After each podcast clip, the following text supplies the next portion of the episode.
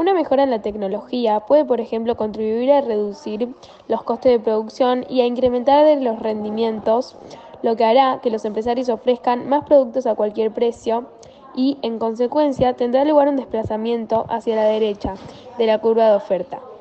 Las alteraciones de signo contrario a las analizadas harán que la curva de oferta, en vez de desplazarse hacia la derecha, lo haga hacia la izquierda. La oferta en este caso tiene ventajas y desventajas. Las ventajas son que ya por lo único que nos contactamos es vía internet, videollamadas, mail, etc., se gana más plata. Pero por otro lado tiene las desventajas, que es que la oferta baja ya que se colapsa más seguido en internet, se traban más las videollamadas y todo funciona más lento, ya que todo el mundo estamos usando la tecnología. Todo el mundo nos estamos conectando vía internet y vía celulares o computadoras. En conclusión, es importante mantener el equilibrio entre la oferta y la demanda, ya que si no los precios en relación a los productos subirían mucho al haber menos demanda. En el caso de la tecnología, cada vez suben más los precios.